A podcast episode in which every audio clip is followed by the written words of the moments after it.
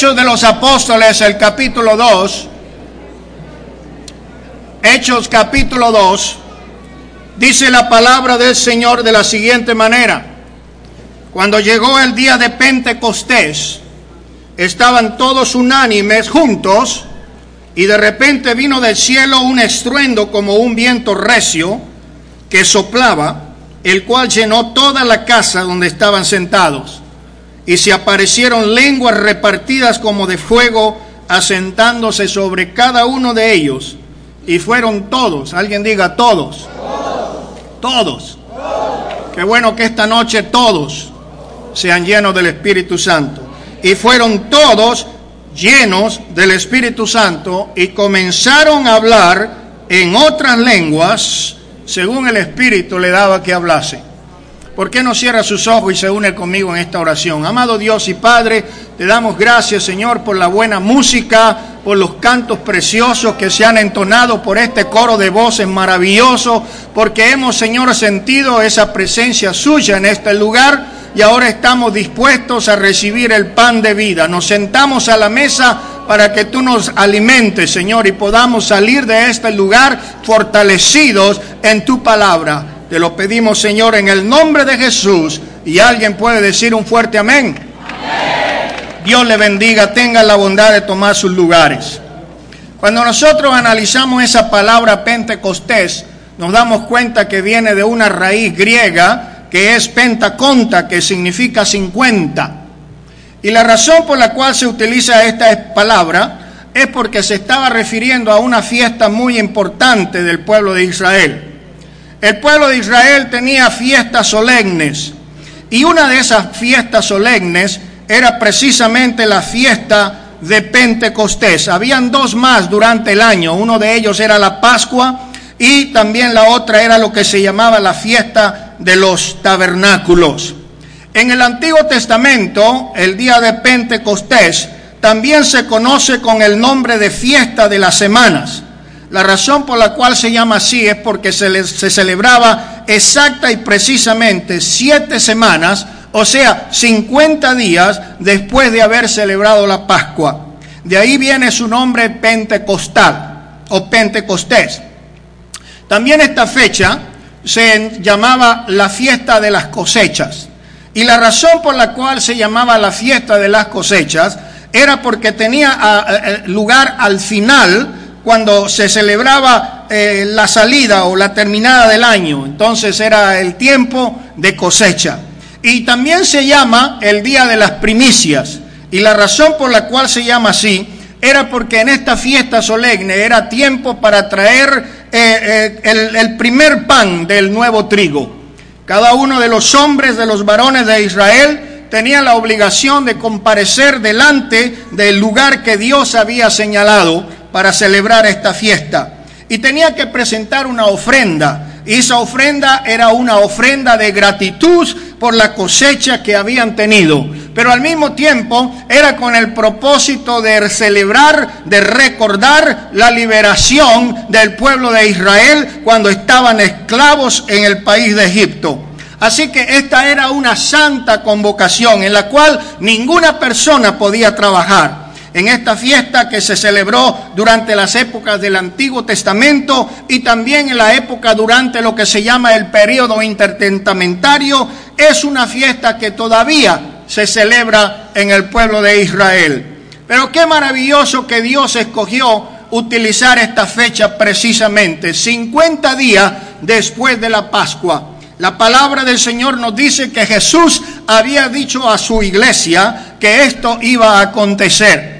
Desde el Antiguo Testamento encontramos profecías que nos hablaban de esto tan glorioso que estamos hablando en esta noche el derramamiento del Espíritu Santo. Hombres especiales en el Antiguo Testamento, hombres que tenían cierto privilegio, como los profetas, los jueces, como las personas que estaban en alto rango jerárquico, sacerdotes y reyes, temporalmente y de vez en cuando eran visitados por la presencia del Espíritu de Dios. Y la Biblia dice en varias ocasiones, y el Espíritu Santo reposó o vino sobre tal o cual persona.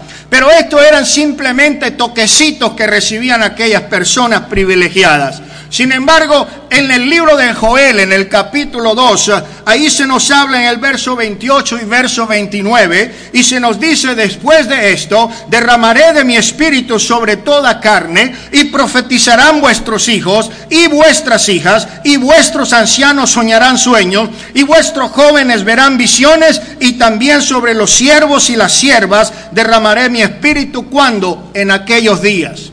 Era una profecía las profecías del Antiguo Testamento no eran fácilmente interpretadas por las personas que estaban escribiendo estas cosas. Y nos dice el apóstol Pedro posteriormente que aunque ellos indagaron acerca del tiempo de estas profecías, solamente se le hizo saber que no era para ellos. Pero gloria al Señor que a nosotros se nos ha revelado esta profecía, porque ya no es profecía, sino que es cumplimiento. ¿Cuántos alaban el nombre del Señor? La Biblia también nos dice en el libro de Jeremías capítulo 31 y el versículo 31 al 33, He aquí vienen días, dice Jehová, en los cuales haré un nuevo pacto con la casa de Israel, con la casa de Judá no como el pacto que hice con sus padres el día que tomé su mano para sacarlos de la tierra de Egipto, porque ellos invalidaron mi pacto, aunque fui yo un marido para ellos, dice Jehová, pero este pacto es el pacto que haré con la casa de Israel después de aquellos días, dice Jehová. Yo daré mi ley en su mente y la escribiré en su corazón y yo seré a ellos por Dios y ellos me serán a mí por pueblo. Estas son profecías que están anticipando que Dios iba a hacer un nuevo compromiso, un nuevo pacto, un nuevo testamento con el pueblo de Israel. Pero maravillosa revelación que tenemos en esta noche, porque la palabra del Señor nos dice aquí claramente que Dios iba a escribir su ley en la mente y en el corazón ya no estaba hablando de las tablas de la ley, ya no estaba hablando de los más de 620 mandamientos que formaban los códigos de Moisés. Ahora está hablando de un nuevo pacto y por esto es que lo podemos entender más adelante cuando el Señor manifiesta su amor, su gracia y su misericordia para el mundo. No por obras somos salvos, sino por gracia soy salvo. Y esto, dice el Señor, es por medio de la fe. No depende de ustedes, no es algo que usted haya hecho, sino que depende de lo que Dios ya hizo. Ahora solamente nos corresponde a nosotros recibir por fe lo que el Señor nos está ofreciendo. Alguien diga gloria a Dios en esta noche. La Biblia nos dice en el libro de San Mateo capítulo 3 y el verso 11, está hablando aquí Juan el Bautista, el que había sido enviado por Dios para preparar, para allanar el camino, aquel que la palabra del Señor dice que es como la voz que clama en el desierto. A él le preguntaron algunas veces, tú eres el Cristo, eres el Mesías, y él dijo, no Señor, yo no soy. Entonces, ¿por qué bautizas? Y él contesta en el capítulo 3, verso 11, yo a la verdad los bautizo en agua, pero detrás de mí, oh perdón, yo a la verdad los bautizo en agua para arrepentimiento, pero el que viene tras de mí, cuyo calzado yo no soy digno de llevar, es más poderoso que yo, él os bautizará con Espíritu Santo y fuego. Gloria al nombre del Señor. Esta mañana escuchábamos una excelente lección acerca de contender por la fe. La Biblia nos dice, si alguno quiere ser contencioso, nosotros no tenemos esa mala costumbre ni tampoco las iglesias de Dios. No somos un pueblo contencioso como algunos otros que le enseñan a discutir algunas personas que se entrenan y se preparan simplemente para tratar de pelear. Pero nos dice la palabra del Señor que debemos de contender ardientemente por la fe que fue dada a los santos una sola vez. Amados hermanos y amigos, a nosotros se nos ha dado una fe. Y esa fe incluye el arrepentimiento para perdón de los pecados. Arrepentimiento significa un cambio en la manera de vivir para que el Señor perdone nuestros pecados, nosotros tenemos que cambiar nuestra manera de pensar. al cambiar nuestra manera de pensar, debe cambiar nuestra manera de actuar. Y por esa razón, arrepentimiento significa un cambio de vida. Pero la palabra del Señor también nos habla de la esencialidad del bautismo en agua. La escritura dice, el que creyere y fuere bautizado será salvo. Hay algunos que tuercen las escrituras y dicen, el que creyere y fuere salvo debe ser bautizado. Pero la Biblia no dice así, el que creyere y fuere bautizado será salvo. Pero el que no creyere será condenado. La palabra del Señor también nos dice por medio de este versículo que es el plan de salvación para la nueva era. Es arrepiéntase y bautícese cada uno de vosotros en el nombre de Jesucristo. Pero ahí no se queda toda la doctrina, ahí no se queda todo el fundamento de la palabra del Señor. Porque la Biblia dice que en cierta ocasión, cuando el hombre llamado Nicodemo se le presentó a Jesús para preguntarle sobre la salvación, Jesús le dijo, es necesario que nazca de nuevo, porque el que no naciere de nuevo no puede entrar en el reino de Dios. Nadie puede entrar a formar parte de la familia de Dios si no ha nacido de agua y del Espíritu. Por eso es importante entender la doctrina del bautismo en agua, pero también es importante reconocer que sin el Espíritu Santo una persona no está completamente nacida de nuevo. Gloria al nombre del Señor.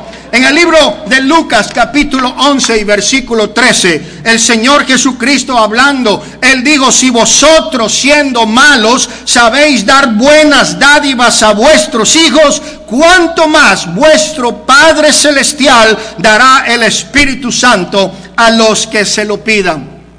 Amados hermanos y amigos, esta enseñanza no era solamente para un grupo privilegiado, para un grupo selecto, para la aristocracia. No, esta promesa era para todos. Esta promesa era para aquel que la pida. Por eso la palabra del Señor también en el libro de San Juan capítulo 7, los versos 37 al 39, dice el Señor en el último y gran día de la fiesta, Jesús se puso en pie y alzó la voz diciendo, si alguno tiene sed, venga a mí y beba. El que cree en mí, como dice la escritura, de su interior correrán ríos de agua viva. Y esto lo dijo del Espíritu Santo que habían de recibir los que creyesen en Él, pues aún no había venido el Espíritu Santo, porque Jesús no había sido todavía glorificado. Alguien alabe el nombre del Señor. Hermano, yo siento una unción tremenda aquí en esta congregación. Siento que el Espíritu Santo está listo para explotar con dinamita, con poder, para cambiar, para transformar vidas. Al nombre de Jesús sea la gloria. San Juan capítulo 14, verso 26. El Señor dice, más el consolador, el Espíritu Santo, a quien el Padre enviará en mi nombre, os enseñará todas las cosas y os recordará todo lo que yo os he dicho. Juan capítulo 15, verso 26, pero cuando venga el consolador, a quien yo os enviaré del Padre, el Espíritu de verdad, el cual procede del Padre, Él dará testimonio de mí. Juan capítulo 16 y verso 7, pero yo os digo la verdad, a ustedes les conviene que yo me vaya porque si yo no me fuere, el consolador no vendría a vosotros, mas si me fuere, os lo enviaré. Esta es promesa de Jesús. Y yo quiero decirle, las promesas de Jesús no son promesas de candidatos a un puesto político. La Biblia dice que las promesas del Señor son en el sí y en el amén. La Biblia dice que todo lo que Él prometió lo ha cumplido y lo que no se ha cumplido está por cumplirse. ¿Cuántos glorifican el nombre del Señor? La misión de Jesús en la iglesia fue establecer, en el tiempo de su ministerio, fue establecer una iglesia. Pero la iglesia no fue organizada, la iglesia no fue fundada durante el ministerio de Jesús. Él simplemente estuvo poniendo el fundamento. Él estuvo enseñando a sus apóstoles. Él los estuvo preparando por tres años y medio. Le estuvo dando instrucciones. Los estuvo enseñando en su escuela de teología iba por el camino y les iba enseñando una parábola de lo que encontraba por el campo. Encontraba a un sacerdote y tenía una conversación con el sacerdote, iba enseñándole a sus discípulos la diferencia entre lo que era la ley y lo que él estaba tratando de implantar en el corazón de los hombres. Amados hermanos, la Biblia nos dice en el capítulo 16 del libro de Mateo, por primera vez se menciona la palabra iglesia cuando dice el Señor Jesús, a ti te digo que tú eres Pedro, y sobre esta roca edificaré mi iglesia, y las puertas del infierno no prevalecerán contra ella. Yo quiero decirle que la palabra iglesia no significa un edificio donde se celebran reuniones religiosas. La palabra iglesia no significa una organización o una denominación. La palabra iglesia significa la congregación de todos los que han sido llamados por Jesús para ser redimido por su sangre. Y si tú has pasado por esa experiencia de reconocer que es una persona pecadora y que no hay justo que se pueda presentar delante de Dios y decir yo soy bueno, porque la Biblia dice no hay bueno ni siquiera uno, por cuanto todos pecaron están destituidos de la gloria de Dios. Nosotros sabemos que por nuestras propias obras nadie puede ser justificado, pero cuando decimos Señor yo reconozco que la he regado, yo reconozco que la que he fallado, yo reconozco que he faltado el respeto a tu santidad, en ese momento el Señor comienza a hacer la obra en su vida. Si eres verdaderamente sincero, el que comenzó en vosotros la buena obra se encargará de perfeccionarla. Ese es un buen comienzo. Ahí comienza usted a reconocer que necesita un Salvador, que necesita alguien que le perdone, alguien que le redima, alguien que pague sus deudas, alguien que pague su cuenta. Y la Biblia nos dice de tal manera amó Dios al mundo que dio a su Hijo para que todo aquel que en él crea no se pierda, mas tenga vida eterna. Nosotros sabemos que la sangre de Jesucristo nos limpia de todo pecado. Cuando hemos sido sumergidos en el agua del bautismo, estamos simbolizando la sangre de aquel que murió en la cruz del Calvario, aquel que fue sepultado y resucitó, pero ahora está glorificado, sentado a la diestra del poder de Dios. La iglesia no podía establecerse mientras Jesús no hubiese sido glorificado. Bendito sea el nombre del Señor. Pero después que Él resucitó, después que fueron a buscarlo en la tumba y la tumba estaba vacía, Él apareció por 40 días y noches dando información final a sus más íntimos allegados, dándole instrucciones a los discípulos. Y una de las cosas importantes que le dijo Jesús a sus discípulos es quédense en Jerusalén hasta que sean investidos del poder de lo alto. Aleluya.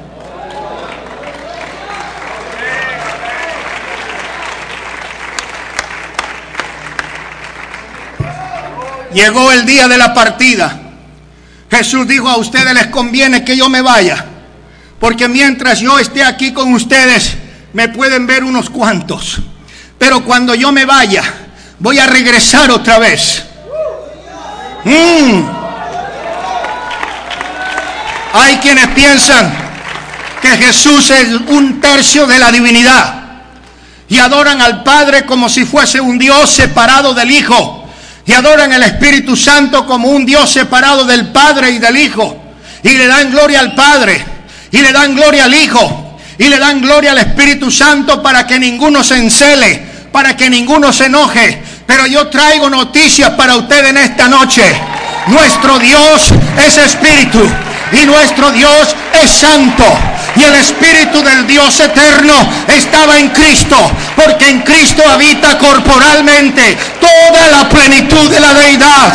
En Él estamos completos. Jesucristo fue Dios manifestado en carne. Jesucristo fue el Padre eterno en la creación.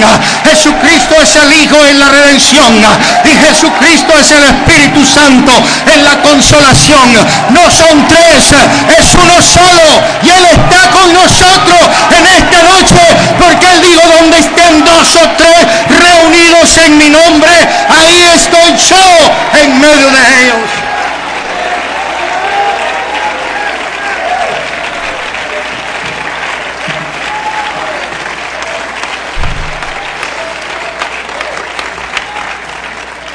Dice la palabra del Señor que antes de partir Jesús le preguntaron, bueno Señor, ¿vas a restaurar el reino a Israel en este tiempo? Y el Señor respondió, no les toca a vosotros saber los tiempos o las sazones que el Padre puso en su sola potestad. Pero escuchen bien, ustedes van a recibir poder. Aleluya. Cuando haya venido sobre vosotros el Espíritu Santo. Y me seréis testigos en Jerusalén, en toda Judea, en Samaria y hasta lo último de la tierra. Hasta lo último de la tierra. Hasta lo último de la tierra. Yo quiero decirle, hermano y amigo, que el incendio que comenzó en el aposento alto, oh gloria al Señor, ningún bombero lo ha podido apagar, ningún demonio lo ha podido apagar. Han querido apagarlo, pero el fuego del Espíritu Santo sigue ardiendo. El avivamiento que comenzó en Jerusalén cruzó las fronteras, llegó a África, llegó a Europa, atravesó el Océano Atlántico, llegó hasta Norteamérica, llegó a Centroamérica, llegó a Sudamérica, atravesó el Pacífico y llegó hasta las Islas Filipinas, llegó hasta la India, hasta Japón, llegó a la China, llegó a Europa y el mundo entero. En este mismo instante está experimentando el más grande avivamiento que jamás la tierra haya conocido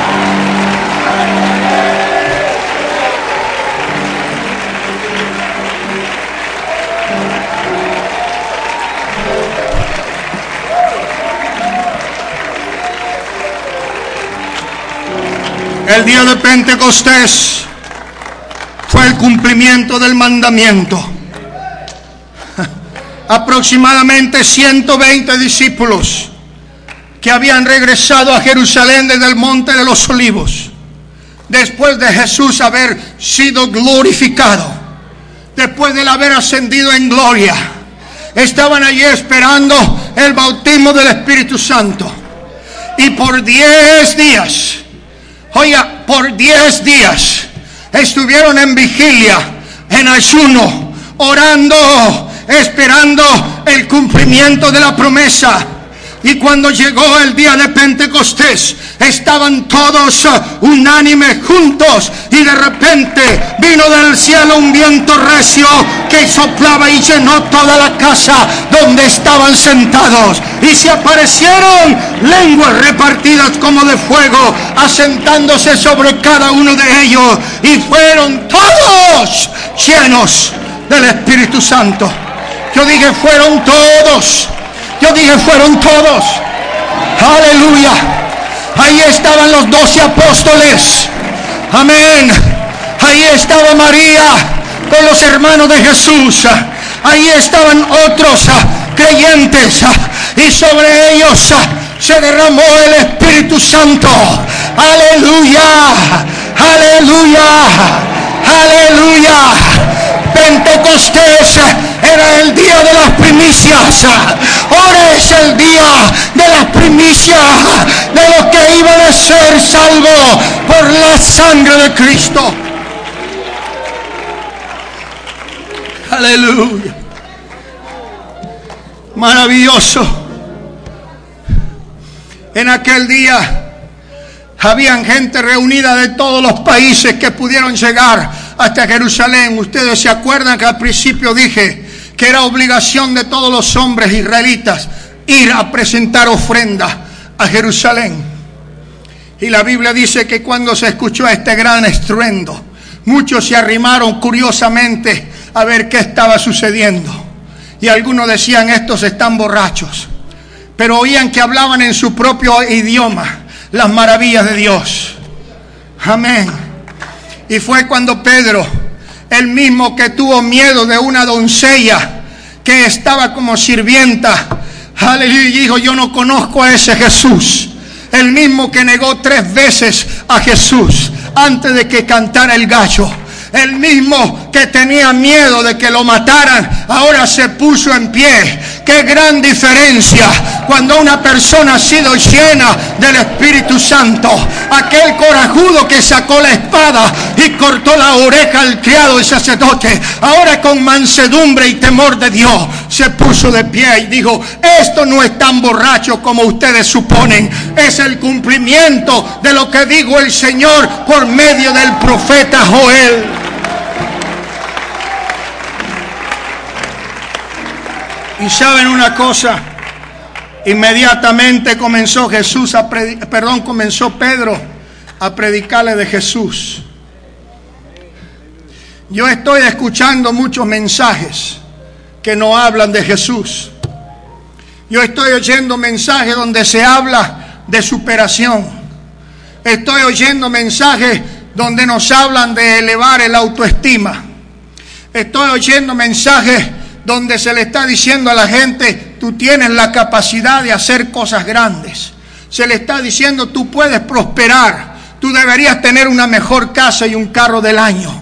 Este es el mensaje que estamos escuchando a través de canales de televisión, a través de muchas radios. Pero yo te quiero decir, hay un mensaje que es el único mensaje que tiene poder para cambiar los corazones del hombre. Ese es el mensaje de Jesús.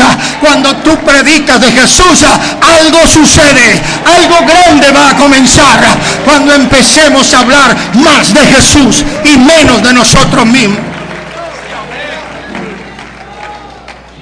He escuchado predicadores que se han gastado todo el tiempo hablando de sí mismos y de los milagros que han hecho en las campañas donde han estado. Y me trajeron un endemoniado y me puse a pelear y le saqué el demonio. Y me trajeron a fulano y esto y el otro. Y lloré y se, hermano, la gloria y la honra le pertenecen exclusivamente a nuestro Dios. No es el hombre el que sana, no es el hombre el que echa demonios, es el que murió y resucitó, el que tiene poder para hacer estas grandes señales. A Él sea la gloria. Y la Biblia dice que cuando Pedro predicaba este mensaje, y digo, sepa pues ciertísimamente toda la casa de Israel que a este mismo Jesús a quien ustedes crucificaron, Dios lo ha hecho Señor y Cristo. Y al oír estas palabras se compungieron de corazón y dijeron, varones hermanos, ¿qué haremos? Y Pedro le respondió, arrepiéntanse y bautícese cada uno de ustedes en el nombre de Jesucristo para que sus pecados sean perdonados y para que reciban el don del Espíritu Santo. Porque la promesa es para vosotros, la promesa es para vuestros hijos, la promesa es para cuantos el Señor nuestro Dios llamare a su nombre. Gloria al nombre de Jesús. Hoy en día hay muchas doctrinas acerca del Espíritu Santo. En una ocasión estaba en una iglesia donde me enseñaron que el Espíritu Santo se recibe por la fe. Lo único que tienes que hacer es levantar la mano y confesar a Jesús. Y ya está sellado con el Espíritu Santo. He estado en otros lugares donde predican que el Espíritu Santo es bueno tenerlo porque es un accesorio extra de la salvación. Pero la palabra del Señor nos dice a nosotros, si alguno no tiene el Espíritu de Cristo, el tal no es de Él. Amados amigos, ojalá yo pudiera cambiar la doctrina, pero no puedo, porque la palabra de Dios permanecerá para siempre inmutable. No podemos acomodar la escritura a la conveniencia de la gente o darle nada más lo que quieren escuchar. La Biblia sigue diciendo, sigue diciendo, el que no naciere de agua y del Espíritu no puede entrar a formar parte de la iglesia de Dios. Hay algunos que dicen, no, ese, ese mensaje era solamente para los judíos en Pentecostés. Pero yo tengo noticias para estas personas. Porque el Señor dijo, comenzando con Jerusalén y Judea, vayan a Samaria también. Y la Biblia dice que cuando vino la persecución a la iglesia, un hombre diácono llamado Felipe fue enviado por el Espíritu Santo a Samaria. Y Samaria era un pueblo aborrecido por los judíos. Los samaritanos eran el resultado de una mezcla entre los judíos y los asirios. Eran considerados traidores, patria. Eran los modernos malinchistas de aquel tiempo. Nadie los quería. Eran aborrecidos. ¿Se acuerdan cuando la mujer samaritana le pidió a Jesús un vaso de agua? ella dijo, ¿cómo tú siendo judío te diriges a mí que soy mujer samaritana? Porque entre nosotros no debe haber ningún tipo de relación. Pero el Señor vino a salvar y a buscar lo que estaba perdido. A Él no le importa que tú seas mexicano. No le importa que seas de Guatemala o de Honduras, de Nicaragua, de Costa Rica o El Salvador o de Panamá o de Colombia o de Venezuela o de Ecuador o de Perú o de Chile o de Argentina o donde sea. A Él no le importa de dónde vienes ni de qué color eres. ¡Uh! aleluya. Porque nuestro Dios no es un Dios que hace excepción de personas. sino que Él se agrada de aquellos en cualquier lugar que le busquen, sean blancos, sean negros, sean altos o pequeños, gordos o flacos, pobres o ricos. y por esta razón el Señor llevó a Felipe a Samaria. ¿Y qué fue a predicar Felipe a Samaria? No fue a predicar de su organización, de lo grande que era la iglesia en Jerusalén no, la Biblia dice que Felipe les anunciaba a Jesús.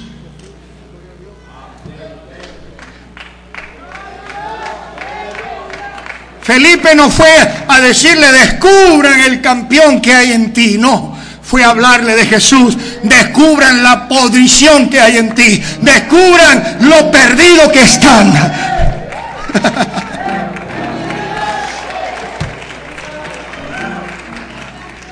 Y cuando los samaritanos escucharon el Evangelio de Jesús, ellos vieron milagros de sanidad. Enfermos fueron sanos. Hubo liberación de demonios. El pueblo tenía gozo. Ellos creyeron y fueron bautizados. Pero no habían recibido el bautismo del Espíritu Santo.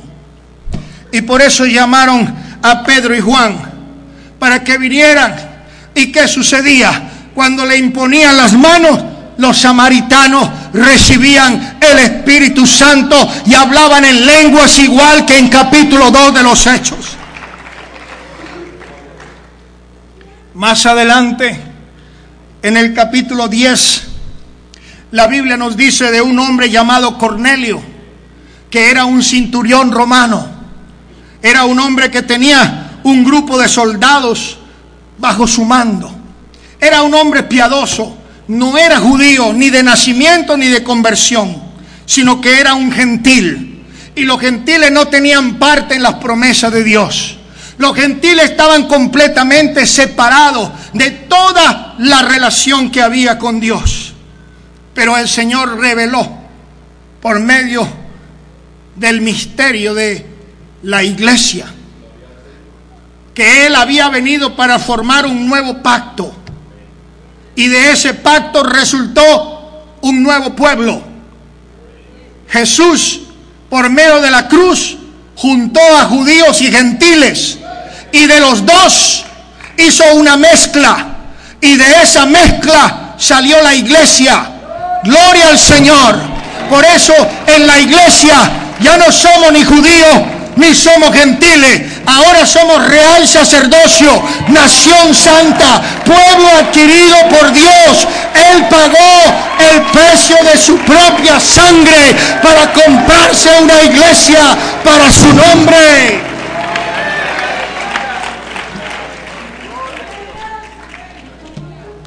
Dice la Biblia que Cornelio recibió una visión y Pedro recibió también otra visión. Y Pedro fue obedeciendo el mandamiento directamente de Dios. Pedro fue a Cesarea, casa de Cornelio. Y lo primero que dice, abriendo su bocota, es, usted sabe que está prohibido para los judíos entrar en la casa de un gentil.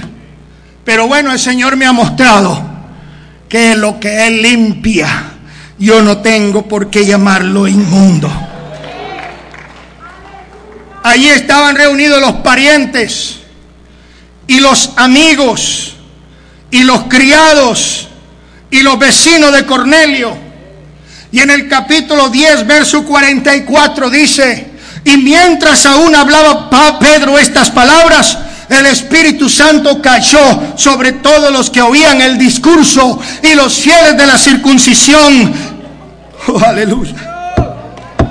Que habían venido con Pedro se quedaron atónitos que también sobre los gentiles se derramase el don del Espíritu Santo, porque los oían que hablaban en otras lenguas y que glorificaban a Dios.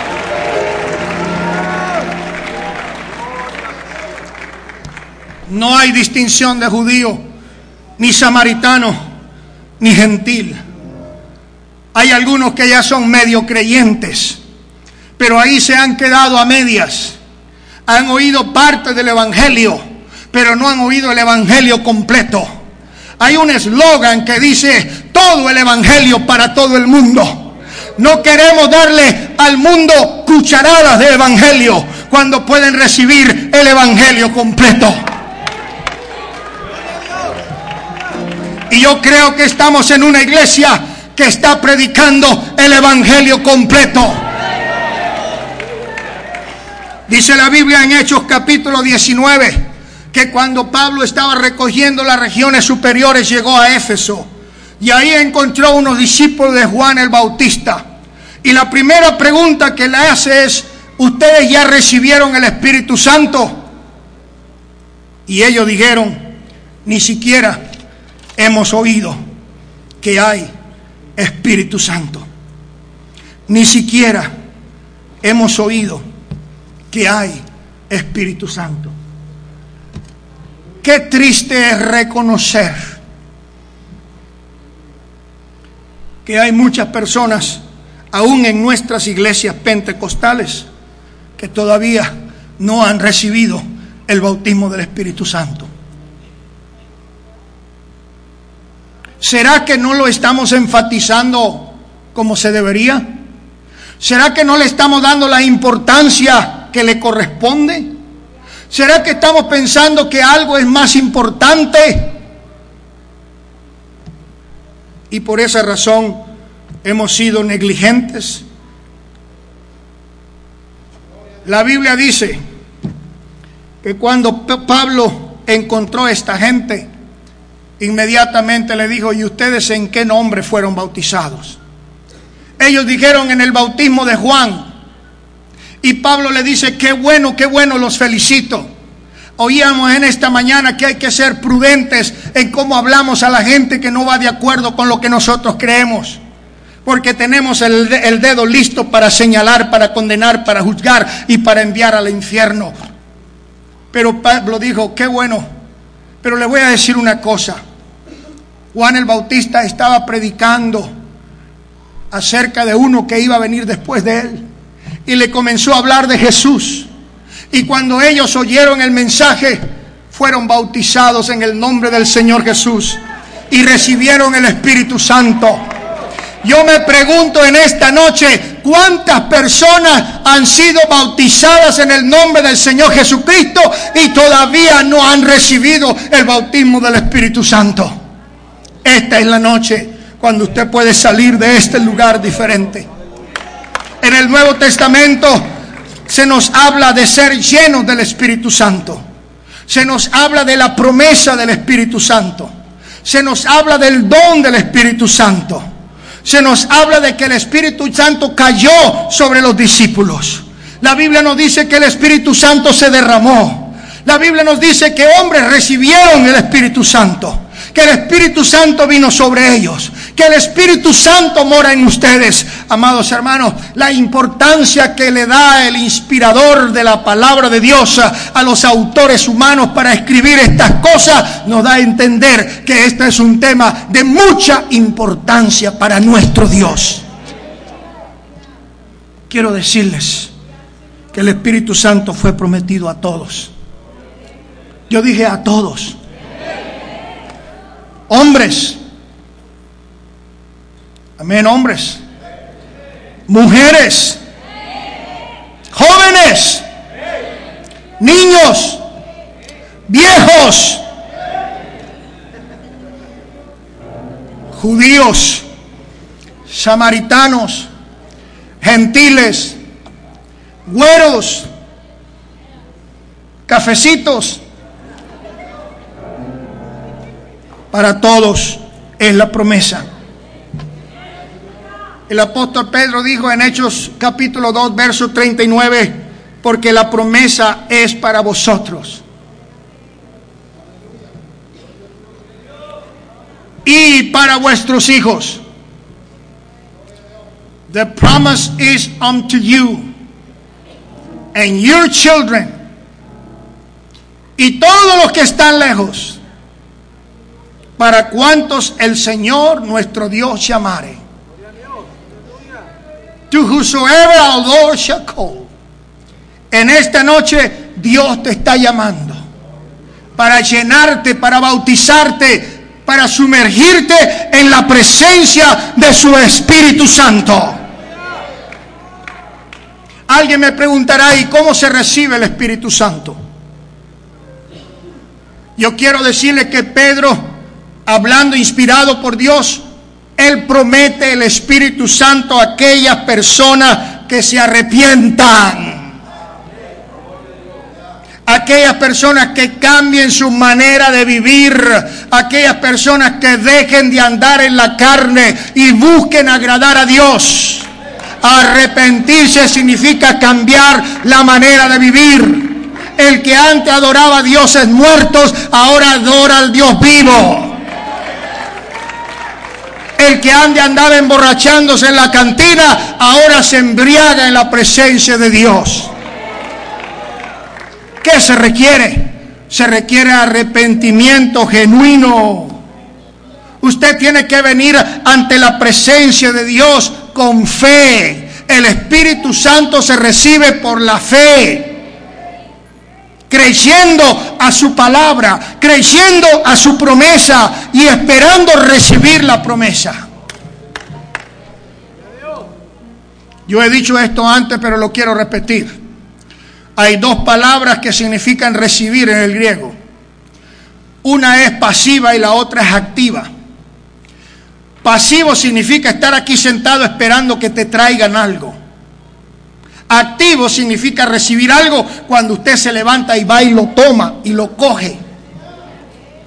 Por ejemplo, si le dan un cheque para que vaya al banco a cobrarlo, no va a poder usted esperar ahí en la sala de su casa, sentado en el sillón, que le lleven el dinero a su casa. Usted tiene que ir al banco y hacer fila. Y cuando llegue ahí a la ventanilla, le pasa el cheque a la cajera o al cajero y usted va a recibir lo que es suyo. Ese cheque representa que usted tiene una garantía de que hay dinero para usted. El Espíritu Santo no se recibe esperando aquí nada más que te caiga del cielo. Hay que tomar lo que es nuestro. En otras palabras, tienes que ir al banco de Dios con tu promesa, con tu cheque y decirle al cajero celestial, vengo a hacer efectivo este pago, vengo a recibir lo que es mío.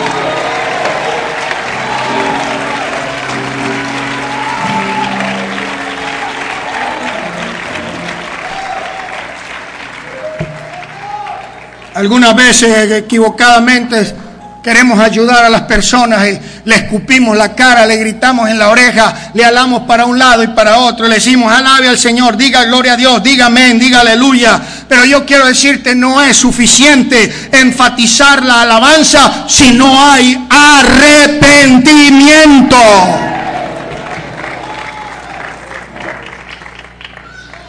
A veces pensamos que tenemos que estar ahí cuatro, cinco, seis horas suplicando, llorando, esperando a ver si el Señor se le antoja de darnos el Espíritu Santo. Pero yo quiero decirle, usted no tiene por qué orar por espacios largos de tiempo. Cuando usted realmente está listo para recibirlo, todo lo que tiene que hacer es levantar las manos y comienza a hablar en otras lenguas. Siente que el fuego de Dios comienza a bajar por su cabeza y el Espíritu Santo comienza a transformar su vida. Yo quiero garantizarte que recibir el Espíritu Santo es fácil. Y si se enseña en la iglesia la necesidad de recibir el Espíritu Santo, mucha gente, mucha gente, mucha gente, mucha gente, mucha gente va a ser llena del Espíritu Santo.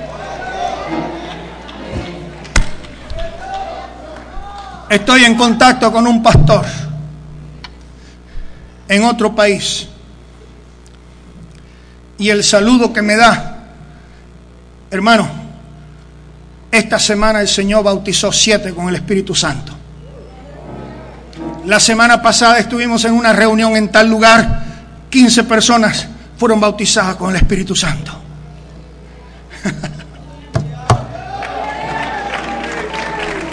nosotros podemos reportar cuántas personas levantaron la mano y hicieron profesión de fe. O podemos decir cuántas personas se bautizaron al fin de mes. Y eso es bueno. Pero mucho mejor sería reportar cuántos recibieron el bautismo del Espíritu Santo cada semana.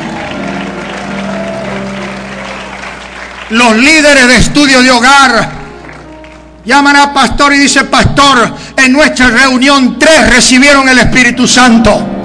El otro llama a pastor y le dice, pastor, tres más aquí recibieron el Espíritu Santo. Cuando empecemos a enfatizar la llenura del Espíritu Santo, mucha gente va a ser llena del Espíritu Santo. Yo quiero concluir en esta noche diciendo que una vez que usted reciba el Espíritu Santo por primera vez, o tal vez venga por un refill. Si usted es de los que están apagados, de los que se han apartado, de los que ya no sienten gozo, ya no le da nota venir a la iglesia, los mismos coros, la misma gente, los mismos mensajes, usted necesita salir con una llenura fresca de la unción de Dios. Cuando usted reciba el Espíritu Santo, Dios te va a dar poder para vencer sobre el pecado. Te va a dar poder para vivir una vida santa. Si una persona deja que el Espíritu Santo le llene continuamente, como río de agua viva fluyendo en su vida, va a producir el fruto del Espíritu y verdaderamente va a poder vivir una vida como un verdadero hijo de Dios. Yo quiero invitarles a estar de pie. Dijo el apóstol Pablo, have you received the Holy Ghost since you believe? They answer, we haven't even heard that there is such a thing as the Holy Spirit. In what name were you baptized? We were baptized in the baptism of young. Well, John truly baptized for repentance. But he was talking about somebody that was coming after him who was going to baptize you with spirit and fire. Pedro preguntó en qué ya recibieron el Espíritu Santo desde que creíste, ni siquiera hemos oído. I got good news for each and every one of you tonight. The Bible said that they were together in the upper room, in one mind and one accord. And they were all, A-L-L, all baptized with the Holy Ghost. Ellos estaban en el aposento alto unánimes.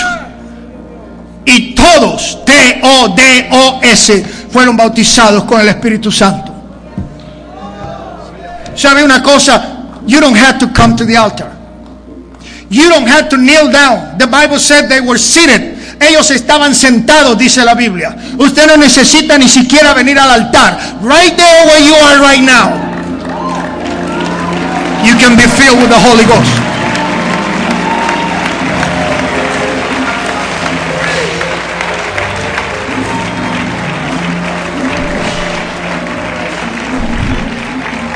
Mi primera experiencia en los caminos del Señor fue una iglesia tradicional.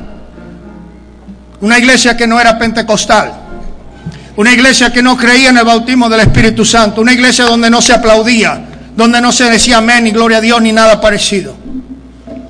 Cuando mi padre recibió el mensaje del nombre, él fue bautizado en el nombre de Jesucristo.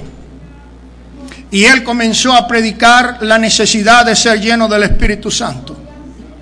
Estaba testificando en una casa y un hermano le dijo, ¿y tú ya recibiste el Espíritu Santo hablando en lenguas?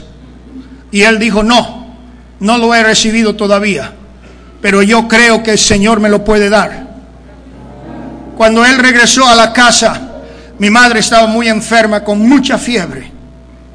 Y él puso las manos arriba de mi madre con aceite y empezó a orar en español. Y a los pocos minutos estaba hablando en lenguas. Habló en lenguas por casi dos horas. Los vecinos venían para ver qué estaba sucediendo.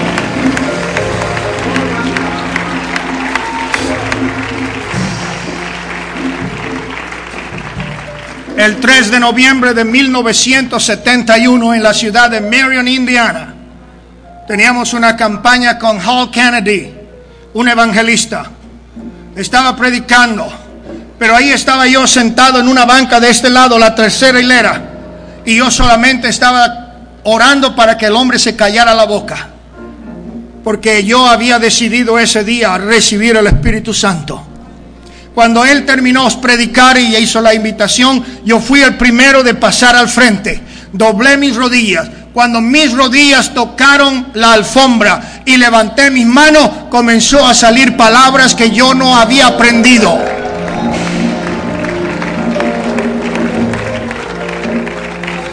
Amén. Algo va a suceder si usted realmente cree en esta noche. Que Dios quiere darte la más grande bendición, el más grande regalo. Salir de ese lugar lleno del Espíritu Santo Maybe you have received the Holy Ghost before, but tonight is a night when we had to be refilled with the power of God. We had to be refreshed with the anointing of the Holy Ghost. Aleluya. Tal vez esta noche usted dice, ya yo había recibido el Espíritu Santo, pero Dios quiere llenarte de una unción fresca en esta noche.